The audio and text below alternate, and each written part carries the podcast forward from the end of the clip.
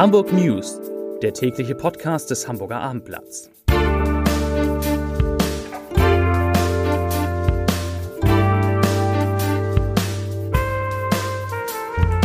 Hallo, moin, moin und herzlich willkommen zum Nachrichtenpodcast. Mein Name ist Matthias Iken und ich verrate Ihnen, wieso auf der A7 heute nichts mehr ging, weshalb Andreas Dressel dem Pur fernblieb und warum Corona Geld in die Kassen der Stadt spült. Doch zunächst der Blick auf die besonders erfolgreichen Geschichten auf abendblatt.de.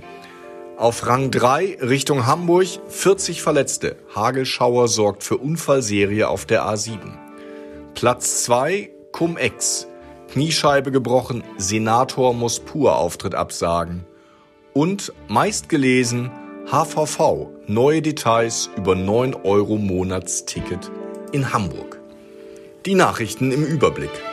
Das wechselhafte Aprilwetter hat am Freitagmittag eine schwere Unfallserie auf der Autobahn 7 nördlich von Hamburg ausgelöst.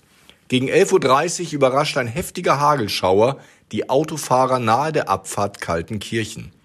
Zwölf Autos sind in Fahrtrichtung Hamburg verunglückt, sagt eine Sprecherin der Autobahnpolizei.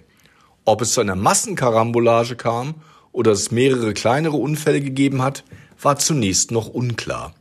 Vier Menschen erlitten teilweise schwere Verletzungen und mussten in umliegende Krankenhäuser gebracht werden.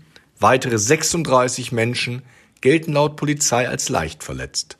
Lebensgefahr besteht für keinen der Betroffenen. Hamburgs Finanzsenator Andreas Dressel konnte heute nicht wie ursprünglich geplant vor dem Parlamentarischen Untersuchungsausschuss der Bürgerschaft zum Cum-Ex-Skandal aussagen. Den Hintergrund der Absage teilte der SPD-Politiker selbst mit. Da ich mir gestern Abend auf dem Weg nach Hause bei einem Sturz die Kniescheibe gebrochen habe, werde ich heute beim Pur nicht erscheinen können. Er hoffe auf eine baldige neue Gelegenheit, die Fragen des Untersuchungsausschusses beantworten zu können. Die Abgeordneten der Bürgerschaft sollen nach einer Empfehlung der Diätenkommission künftig 550 Euro pro Monat mehr erhalten. Die Diäten würden damit um knapp 15,6 Prozent auf 4.081 Euro pro Monat steigen. Außerdem soll die Pauschale für die Beschäftigung von Mitarbeitern erhöht werden, sodass eine Beschäftigung im Rahmen von 32 statt bislang 27 Wochenstunden möglich wird. Auch die Erstattung für die Mieten sollen steigen. Mit ihrem Vorschlag wiederholt die Kommission ihre Empfehlung von 2018. Damals waren 1000 Euro empfohlen worden, aber schließlich nur eine Diätenerhöhung von 450 Euro beschlossen worden. Bürgerschaftspräsidentin Carola Veit nannte die Vorschläge pragmatisch, weil sie auf aktuelle Problemlagen eingehen und den Notwendigkeiten und Lebenslagen vieler Abgeordneter entgegenkommen. Die Empfehlung wird nun mit den Fraktionen erörtert. Ein Blick auf die Corona-Zahlen. Die 7-Tage-Inzidenz bei den Neuinfektionen in Hamburg ist wieder leicht gestiegen.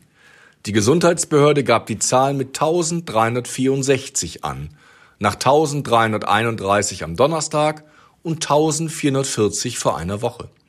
Innerhalb eines Tages kamen in Hamburg 4983 neue Infektionen hinzu.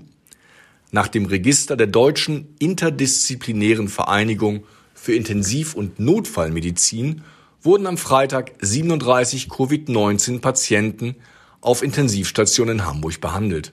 Einer mehr als am Vortag.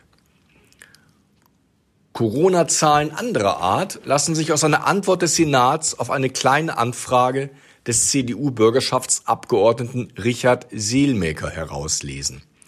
In den vergangenen zwei Jahren hat Hamburg mehr als 7,6 Millionen Euro an Corona-Bußgeldern kassiert. Zwischen dem 3. April 2020 und dem 24. März dieses Jahres wurden 46.502 Bußgeldbescheide in der Hansestadt erlassen. Die Regelbußen lagen dabei zwischen 500 und 5000 Euro. Längst nicht alle Betroffenen akzeptierten den Bescheid. 8264 Einsprüche wurden eingelegt. Wer sich weigert, nach einem rechtskräftigen Bescheid zu zahlen, muss mit einer Zwangsvollstreckung rechnen. Bis zum vergangenen 29. März stellten die Behörden 387 Anträge auf Erzwingungshaft. Und zum Ende eine gute Nachricht. Der Verein Hamburger Abendblatt Hilft e.V. startet gemeinsam mit dem gemeinnützigen Kulturzentrum Schrödingers ein großes Hilfsprojekt für ukrainische Familien. Das Schrödinger City Kids im Schanzenpark. In dem offenen Begegnungszentrum für die Geflüchteten soll es täglich ein vielfältiges Programm geben. Ein wichtiger Teil wird Deutschunterricht sein. Zudem soll das Zentrum als Spielstätte, kreativer Ort, mit Möglichkeit zum Austausch und der Beratung dienen. Auch deutsche Gastfamilien sind herzlich willkommen. Schirmherrin des Projektes ist die ukrainische Generalkonsulin. Das Programm für die Besucher wird von einem angestellten Team gestellt, Ehrenamtliche werden aber Angebote begleiten. Dafür werden dringend Freiwillige gesucht. Und damit wünsche ich Ihnen ein schönes und hoffentlich friedliches Wochenende.